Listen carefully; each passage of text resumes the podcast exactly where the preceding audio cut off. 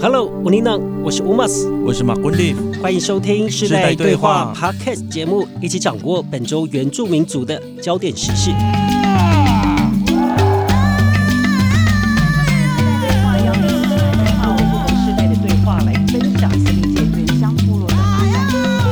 Hello，大家平安，平安哦！啊，又来到了这个一周一次的 Podcast 节目，世代对话，一起对话。哎，对，最近状况如何？最近状况不错啊，我就是非常的忙碌，一直在搬东西，搬来搬去，还环岛了，为了搬家环岛。你不是才刚从这个马绍尔回来？对啊，可是我就是啊，你知道，就是租约快要到期，必须快的搬家。对了，那你最近好吗？好，不得不说呢，因为我们录音的时间哈都是在这个下班时间，嗯，对，所以我现在觉得很累。是，但是我感觉得出来，我们都想要把那个最好的 energy 能量呢传递给我们时代对话的听众们。好的，大家平安，真的是平安啦，然后也要有过得要有活力。对，前几个礼拜都在讨论到这个台风带来的影响嘛。对呀，这个不过这个卡努台风前脚才刚走，最近就有一个台风，一个而已吗？我记得是两个。对，这个苏拉然后，接近台湾。那其实这个中央气象局呢，在八月二十九号呢，就已经发布了这个陆上台风警报哦。那根据这个气象局的预估啦，这个首波的警戒范围呢，就是在屏东跟恒春半岛。那在这个三十号这个节目播出的当天呢，这个停班停课的这个讯息呢，就包含了这个高雄的桃园区啊，是已经宣布要停班停课。高雄桃园区也是非常的谨慎，尤其我们有在啊这个拉布兰梅山这个三个里。啊，常常就是这个明巴克路桥，这个可能会有一些中断，所以他们啊要及早的来去做预防。哎，等一下，你刚刚讲明巴路是一个布农语的概念吗？对，明巴克路桥，明巴路，明巴路是什么意思？我刚刚就想知道，因为你刚刚在读这个新闻的时候，突然用布农语的方式去念它，我突然觉得说，哎，原来这个明巴克路桥是布农族语的意思。你觉得它是中国话吗？我不知道，有可能是因为殖民，例如说日本殖民留下来的一个地名之类的。闽北路啊，这个主要就是在八八风灾过后嘛，就是造成当地很严重的一个区域了，尤其那个地方是玉碎溪嘛，哈，对，很严重的这个土石流坍方，对。对，所以这个在做这个便桥钢便桥的时候呢，就给他取了一个可能啊要重生啊新希望新生命的一个概念，所以就用这个不能注意闽北路。哦，对，所以就是做明巴克路桥。因为你刚刚用明巴克路就不浓语的方式念它的时候，我就觉得说，哎，他就真的确实给我一个希望，而且变得更健全的意思。因为明巴克路、马巴克路就是身变身体变更好啊。对，那回到这个苏拉台风的部分了哈。好，对，就是在这个高雄的桃园区公所哈，他们其实也都开设了这个灾害应变中心。嗯，所以就是在二十九号晚上。啊，就已经开始要让一些像是洗身病患、孕妇，还有这个保全户呢，可以赶紧的下山，啊，有做撤离或者是移清的这样的防台的准备。嗯，我们就希望这个台风，呃，大家又要再一次绷紧神经，因为刚刚才前脚走了一个台风，希望这一切大家都是平安呢。对了，希望台风从旁边路过就赶快赶快离开，事项一点，不要留太久。我们今年的水库的水应该是。算是足够了吧？啊，应该是说今年水情比较好啦，但是好像你也知道，就是政府机关都会说哦，不容就是乐观这样子。哈哈，对。那除了刚讲的这个高雄桃园区的南横公路了哈，这个台东地区了哈，我们在这个东部航务中心呢，它其实也公告，八月二十九号到三十一号，台东往返绿岛跟兰屿的船班呢，也都是全数停航，也都是要做这个呃防台的准备。Yep。那除了刚刚讲的船班或者是这个道路的部分，那在产业的部分啊，在高雄的纳马夏呢，农民他们其实呃盛产这个龙须菜。那最近呢，也是这个近几年有这个啊极端气候跟病虫害的影响，那台风来嘛，可能大雨又要来一次的一个侵袭，所以很多农民呢是赶紧的来采收这个龙须菜。哇哦，真的是台风一来，我们的就是餐盘上的食物都会受到影响。的确。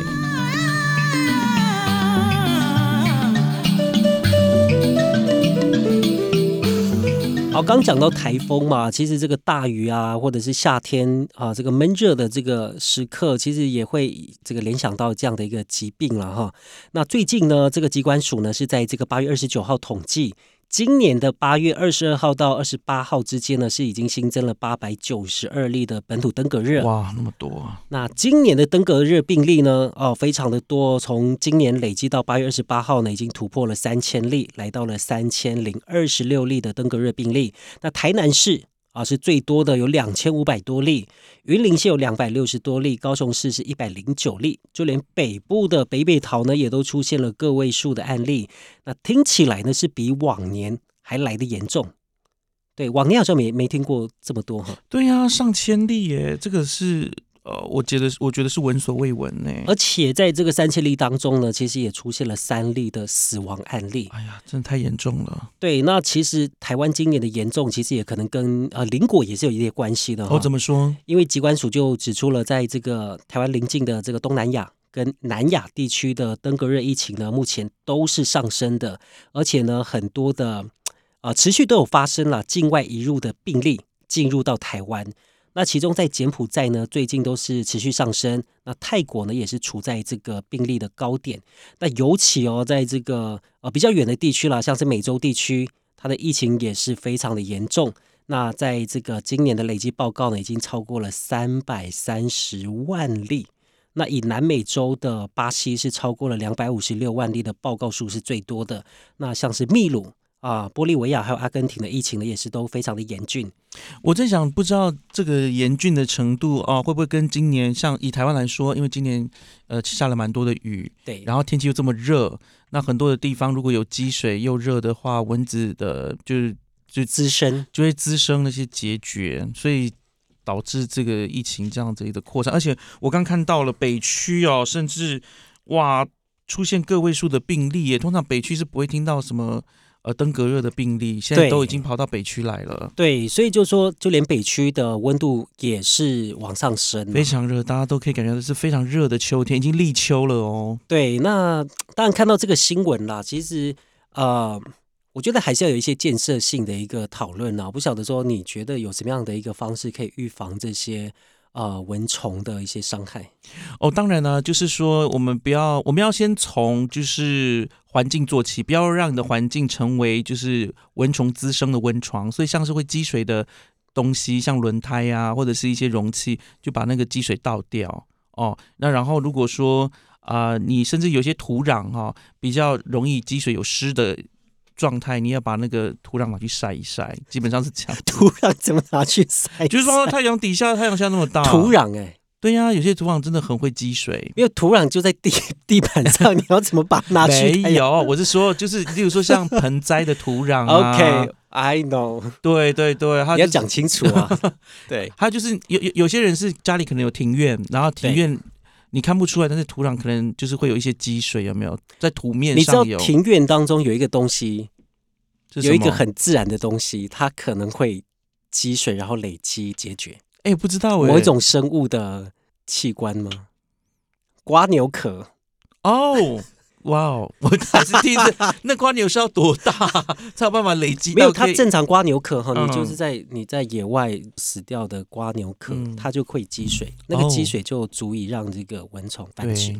你知道哦？对对对，我要跟各位讲一下，我我这一次就是刚好才从那个地方回来，我我去了一个农场住，然后他们用生态工法的方式减少结节的滋生。他们怎么做呢？他们就会故意弄一些小鱼池，就是弄一个小小的用那个呃油桶。然后切半，然后里面就养鱼，对，大肚鱼，然后蚊子会在里面产卵，然后这些大肚鱼就专门吃蚊子的呃幼虫。所以你的意思是，我们要在这个 庭院的。没有没有，千万不要好吗？我刚说是他们呃，我他们有一套方法去控制这个蚊子的滋生，但是我们一般来说，我们不需要养鱼，然后来吃蚊子解决，我们就是把家里的这些容器的水就倒掉就对了。其实讲到这个蚊子的这个造成的疾病，其实我跟这边刚好一个数据了，你知道这个全世界造成人类死亡最多的动物是什么？应该就是蚊子吧？按照你的脉络的话，你这样还在那怎么讲卖关子？应该就是蚊子吧？对了，所以根据这个资料哈，其实造成地球上人类死亡最多的动物，没错，就是蚊子。那尤其这个雌性的蚊子呢，它是靠吸血为生，那它们常常会携带这个大量的疾病啦，所以像是疟疾啊，可以发现呢，在有些国家啦，传染疟疾的这个病例就非常非常的严重，导致了哈，这个每年可能至少七八十万人，甚至一百万人因为疟疾而死。如果大家一起来去防治这个登革热的话，不妨先从你的家里开始做起。如果你现在听到这个，今天听到这个新闻、这个报道，你觉得嗯，你想要知道自己家里是不是安安全的，可以去看看，去寻一寻，甚至可以寻一下你的邻居，然后跟他讲说，他有一些积水该倒掉了。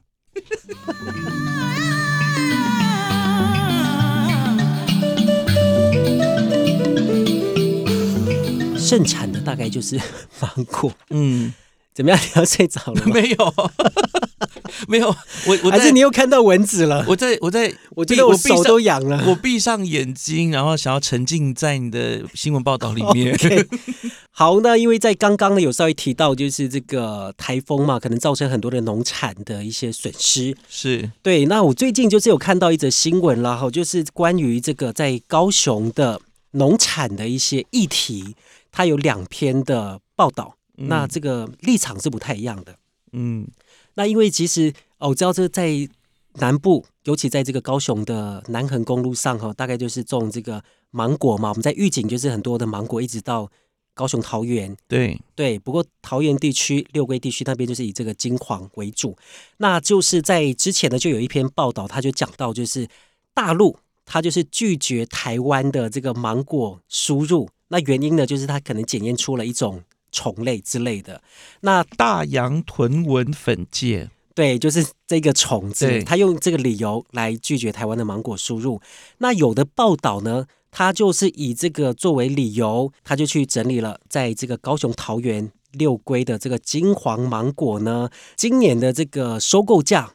非常非常的低，是因为他前面讲这个中国的这个事件，然后接了价格非常低，可能做了一个好像是因果的关系。对，但是呢，这边他就访问了很多的高雄市的这些呃金黄的芒果农，就讲到了中盘商啊，每台金这个六块钱来收购这个金黄芒果，大概是呈现二十年来的最低的价格。对，那他其实访问很多的这个农民，有的说啊，一台金六块钱。啊，有的八块钱，甚至啊最低的到四块钱这样子。据这个农民说，大概就是二十年来的最低的价格。那你以往大概可能会有这个十五十六块啊，或者是好的时候有二十几块，但你今年就直接掉到六块钱，所以对这个农民来说是血本无归。嗯，对他一年一收嘛，或者说我今年的呃基本上种芒果都是一大片。对对，那你说？这个可能都有上百万元的这个钱，就突然只剩下可能三十万、二十万，对，对他们来说是一整年的很大的打击。所以他这个报道一出来之后，有引起很多的人民的讨论嘛？哇，这个今年这个价格非常的低啊，这个芒果这样这么严重。不过呢，后来就有另外一篇报道哈，高雄市的这个农业局呢，他就有去做这个澄清，就讲到了，其实呢，这个芒果的这个价格呢，依照这个品质的等级不同，那。他就在这个二十三号的受访呢，就讲到当天高雄金黄芒果在北农拍卖的均价换算每台金是二十四块钱。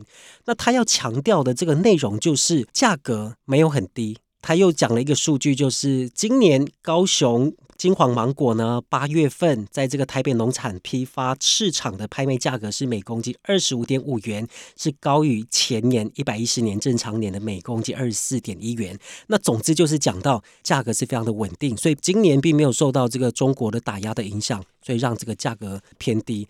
但是呢，在这个两则感觉它的重点就是在讲这个中国打压台湾芒果造成的影响的事情呢。那我觉得把这个中国拿掉之后。我觉得要回到农民的想法，我想要问的是说，第一个新闻他讲到的是农民的收购价六块钱，对不对？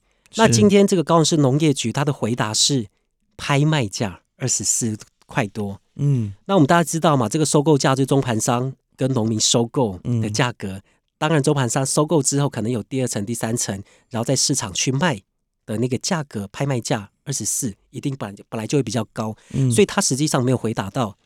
这个问题，你可以说，就是说我们现在的这个拍卖价格是很好的，都维持，但你没有去解释收购价为什么掉到六块钱，掉到八块钱。为了这个新闻，我打电话回家，去问了这个桃园区、建山里、高中里、桃园里，甚至到梅山里的价格，隔壁的也有六块钱，甚至最低的有到四块钱，但也有八块钱。对，所以它其实往年可能有十几块，好，你今年压到这么低，那你今天农业局告诉我说。啊，今年的拍卖价格都是二十四、二十五，跟往年一样。那我想要问的是，为什么收购价会被压到这么低？是不是有中盘商刻意压低价格？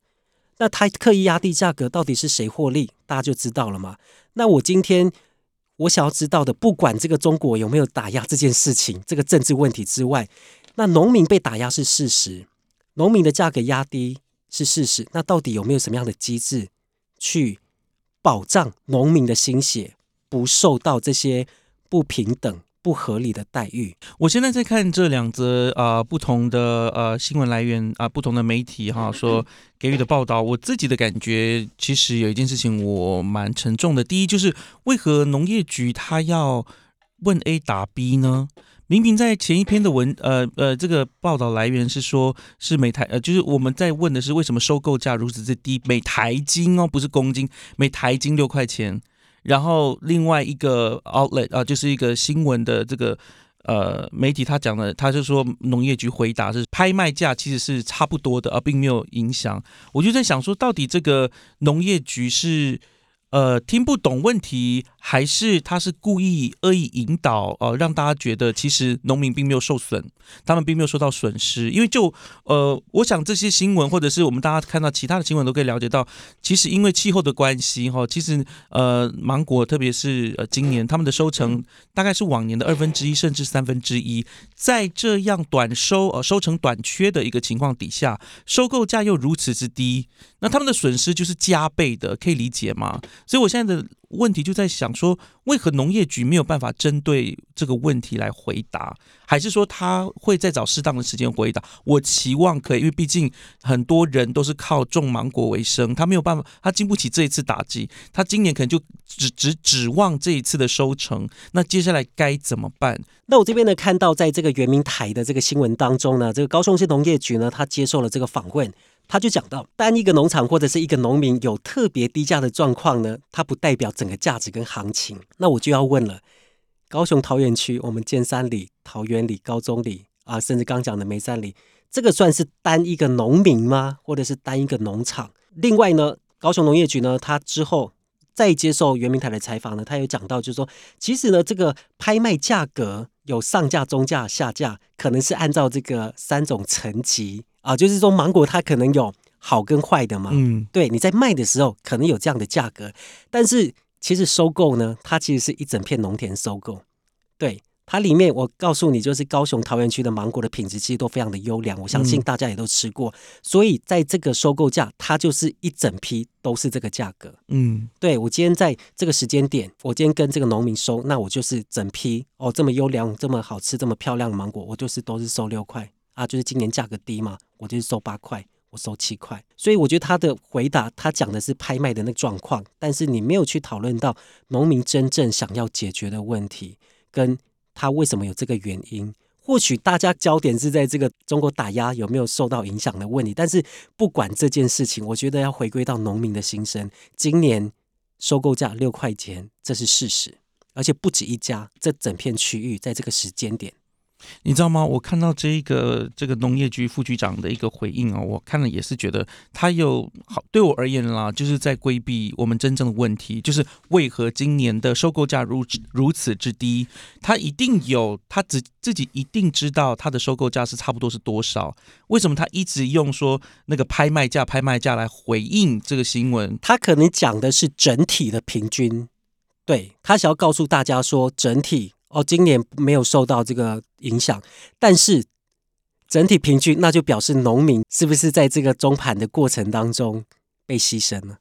对啊，而且我我我要再问一个问题：告，那你一直告诉我今年的金黄芒果的拍卖价是多少钱？多少钱？告诉我金黄芒果的收购价平均是多少？我相信你会有数据，告诉我是什么。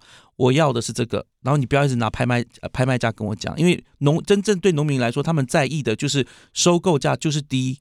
那这个部分你要不要来说明一下？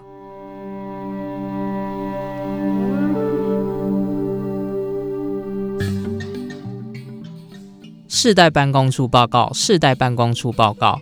今年第六号台风卡努，尽管并未登陆台湾，后续引进的西南风气流却在中南部造成严重灾情。全球暖化趋势下，极端气候灾情越来越频繁，防救灾应变机制也越加迫切。然而，国际上越来越多研究证实，应用原住民族的传统生态智慧，有助于建构原住民族部落的灾害韧性。也就是部落对于减灾、控制灾害影响以及完成灾后复原行动的能力。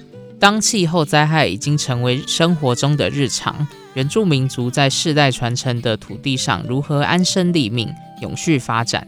更多精彩内容，邀请您收看每周三晚间十点首播《原氏世代对话》。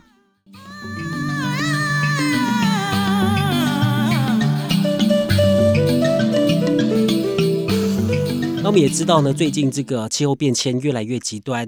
那除了我们民众很想知道的这个有没有放台风假之外呢，那接着要带来讨论的是，这个国内有在讨论高温假的这个议题呢，也是越来越热烈。那尤其很多的族人朋友啦，像我们自己的家人哈，在过去也是从事这个户外的，像是劳工啊啊，就是像是一些板模工啊，对对，很多呃这个啊亲戚朋友是做这样的工作，所以。在现在这个环境越来越恶劣啊，高温啊，非常的这个热的这样的环境之下，高温假有没有一个必须呃？最近在舆论上也是有这样的一个讨论。是啊，因为其实呃，就我理解啊，今年其实在意大利他们也有因为。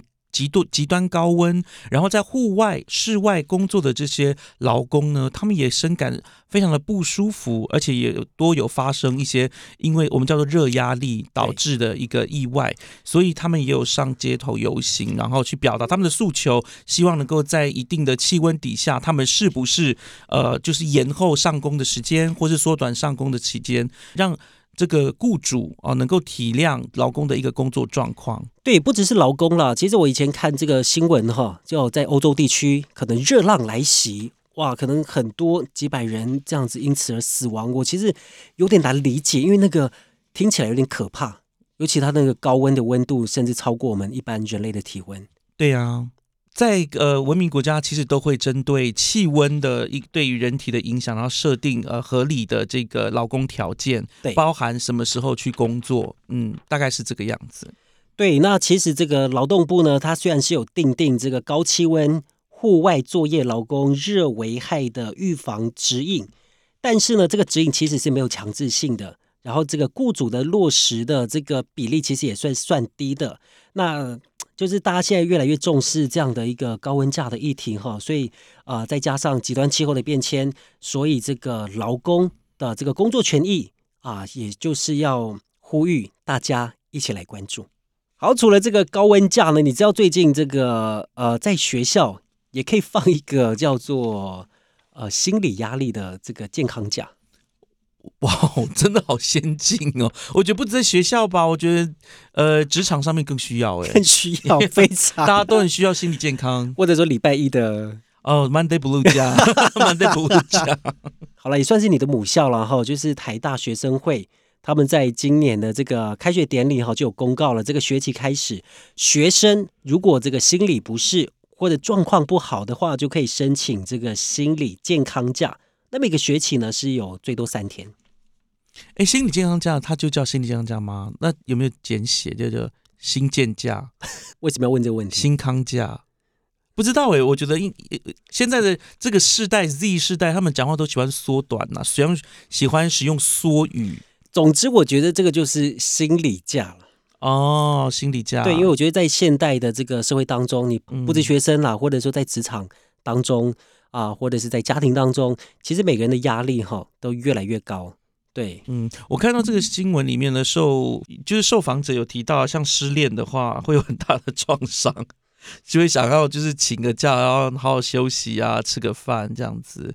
哎，真的就是所有我自己一直讲的情感的补助。哎，现在现在情感上面受伤的话是可以有。那我觉得你可以跟你的雇主提一下。真的，可是我都没有，都没有，是不是也是一种心理创伤？呃，就觉得孤单。心理健康假呢，它其实是不需要医疗证明的。对，没错。所以你自己觉得你有心理创伤，哦，他不需要出具任何的证明。哎，对，所以这个东西就是让。学生自己在自己需要的时刻可以提出来，心情不好不用心理医师就可以获得证明，对，或者说期末考哦，想要准备的时候，对，哇哦，为了拿书卷奖，哎，说真的，我觉得台大学生要好好善用这个资源，我觉得有这个心理假的话，确实啦，我觉得他对呃，我觉得对现代人来说，我们必须要了解到心理健康跟生理健康是同等的重要，对，甚至是会相互影响。对，然后在学生的时期就了解到有这样的需求，以及了解到怎么样去应对它，我认为是好的。因为说真的，心理有状况很难去举证。例如说，心理健康的人，他可能是笑笑的，可事实上他的心理是有创伤的。你也不能从他的外表上面去判定他到底是快乐不快乐。不管是一些课业压力啊，或者说在人际上面，其实有很多时候啊，也都需要去做一些辅导了。对，我就在想，哇，这么多假可以放，太好了。可是我自己有一个问题啦，哈，就我就在想说，为什么只有放三天？三天够吗？那你要放几天？我觉得至少要放五天吧。我觉得一个礼拜至少。对啊，失恋的人，你你以为失恋三天就会好哦？哎，你知道有的人情商是要走五年呢。那你干脆休学是 对了，如果说你的心理健康已经到如此的脆弱，那你就请病假啦。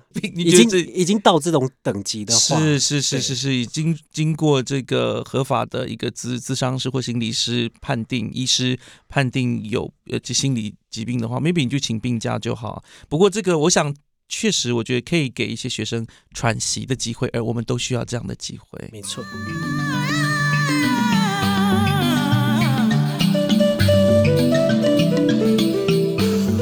好的，那今天呢，其实大概分享了一些新闻啦，哈，也觉得就是我也要心理健康假。不只要心理健康假，而且还有那个睡眠充足假。我真的希望有时候睡眠可以好好睡得充足一点。哎，有的时候是想睡，其实现在很多人哈都有失眠的状况，失眠或者是睡眠不佳的状况。对，甚至呃想睡也不见得睡得好了，这个算是一个这个社会的一个通病了。你知道吗？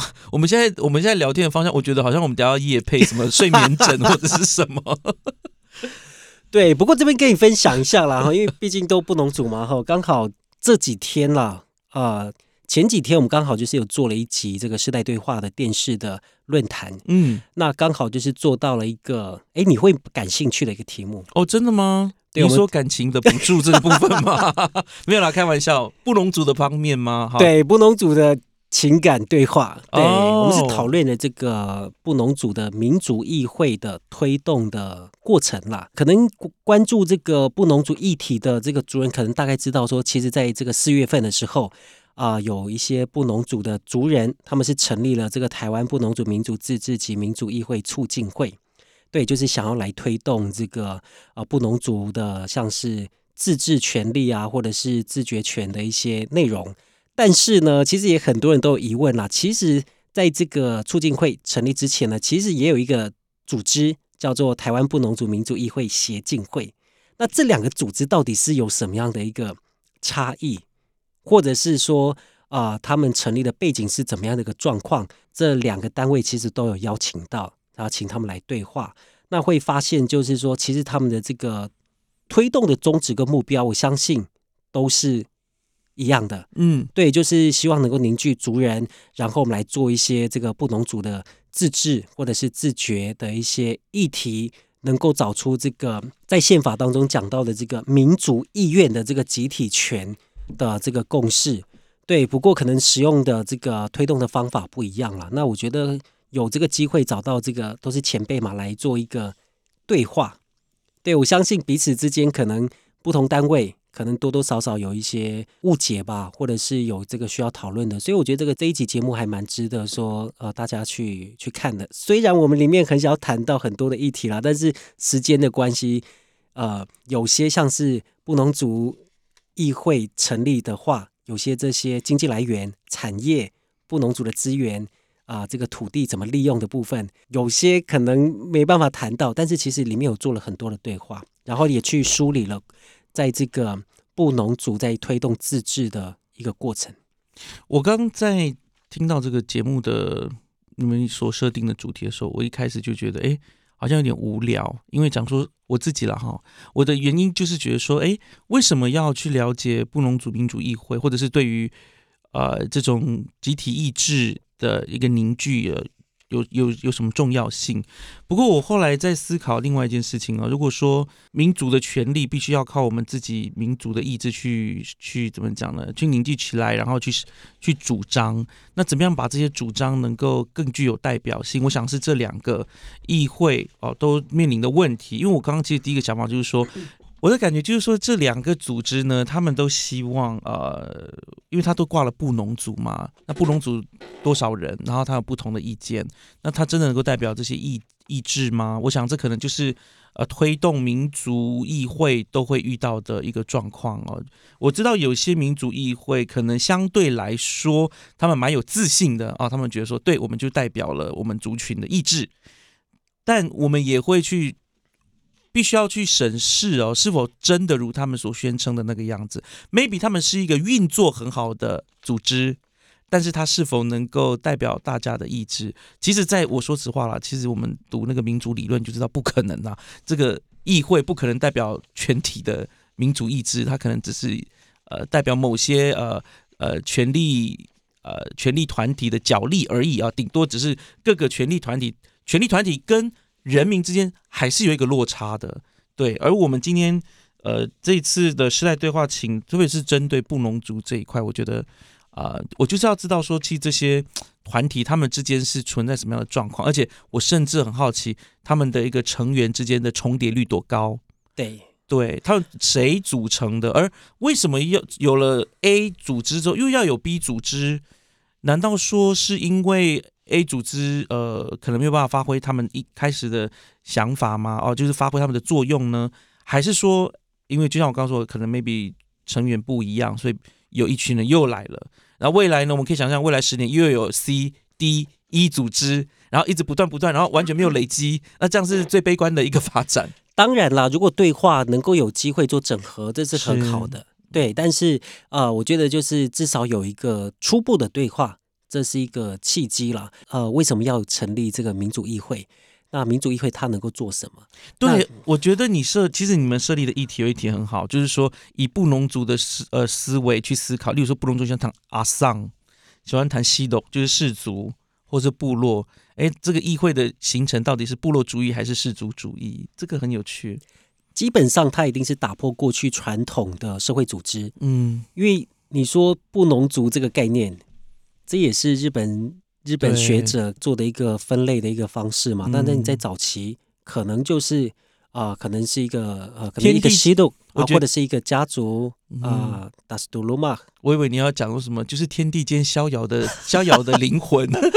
你不同的家族可能之间也是会有一些敌对嘛？是啦，对，那可能所以你今天要讲以整个族群，那你要跟过去基本上是不太可能是一模一样的。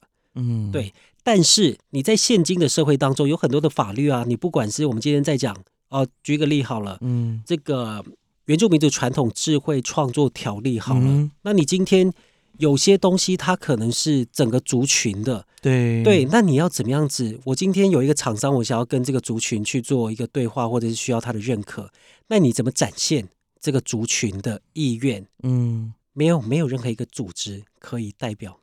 对呀，我真希望赶快耶。所以，所以其实我大概去了解后，我们有没有这样的一个法源呢？做民主议会，那其实这个来宾有大概提到了，其实，在宪法的增修条文，嗯，第十条第十二项，国家应依民主意愿来保障原住民族的地位、政治参与、巴拉巴拉等等的。那讲到的这个民主意愿，就是各族的民主议会成立的目标之一。嗯。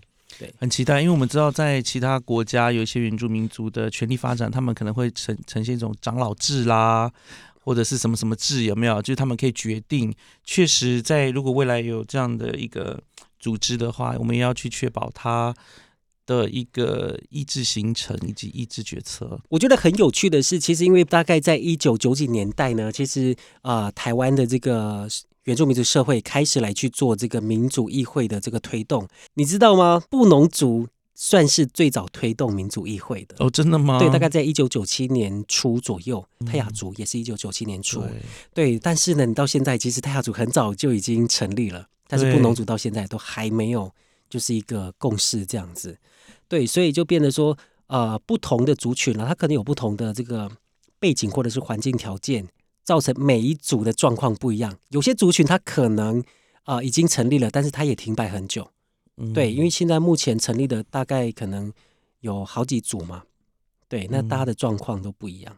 哎，你知道吗？我在想说，这是我对布农族的一个私下观察，就布农族是非常讲求公平的，他会非常要求公平。例如说分猪肉，你的我这包猪肉如果没有什么猪脚或者什么部分。我就翻脸，我会把那一包猪 猪肉整个砸砸向那个分猪肉的人。你不要乱讲。然后我就在想说，会不会是因为这样导致整个很困难？因为他觉得这样对我们不公平啊。然后就就开始了发飙。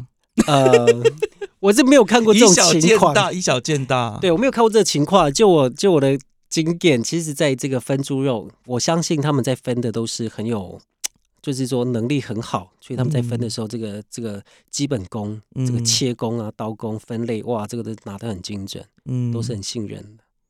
是啊，可是我们确实有看过，就是那种没有分好的，该拿到，然后造成一些争议。对对，就是斤斤，就不是叫斤斤计较，就是他就对于公平，我觉得是对于公平的一个要求的一个反反。不过，我觉得在布农族分猪肉，其实它展现了很多传统的礼仪。对。礼仪就是说，你有不同的情况，甚至你有不同的家，可能假如说今天是结婚，那可能有哪些家族或者说亲家应该要分到哪些部位，嗯，或者说他必须有可能男方给，可能女方的母舅家，嗯，对对，类类似有一些有一些规定，那不同的状况，有的时候会有不同的认知，对，所以你在前面谈的时候必须。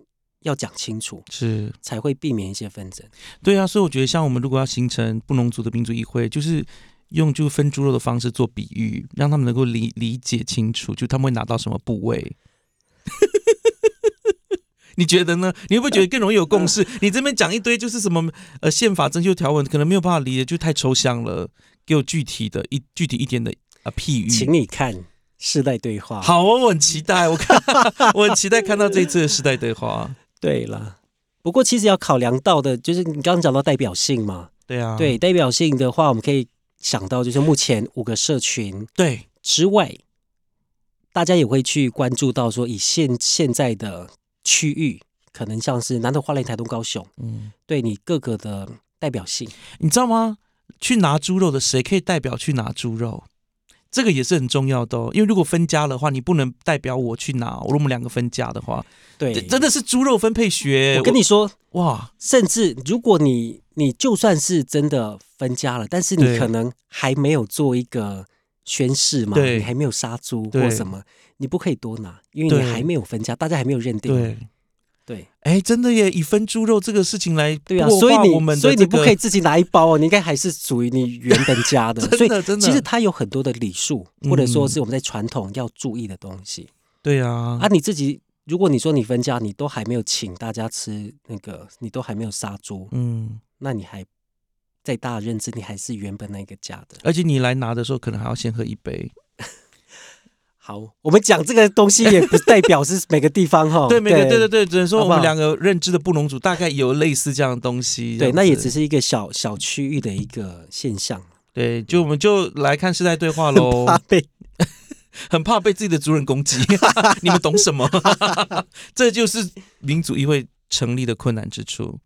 你怎么说，还是会有不同的意见，但是这就也是它的可爱之处了。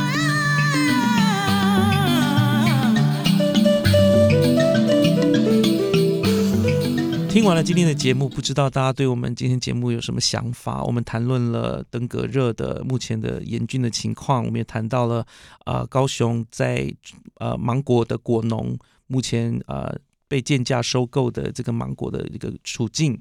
还有我们刚刚谈论了一些假期，甚至到最后我们谈论的那个布农族的呃民主议会推进的这些相关组织。如果你们有想要讨论这些相关议题或者其他的议题，可以在 Apple Podcast 下方的留言告诉我们，让我们知道你想了解的原住民族议题有哪些。或许我们有机会真的可以安排分享讨论，我们真的会哦哈，不要以为我们不会。我是 我是布农族的马坤利，我是吴 mas，我们就下次见，拜拜，吴丁浪。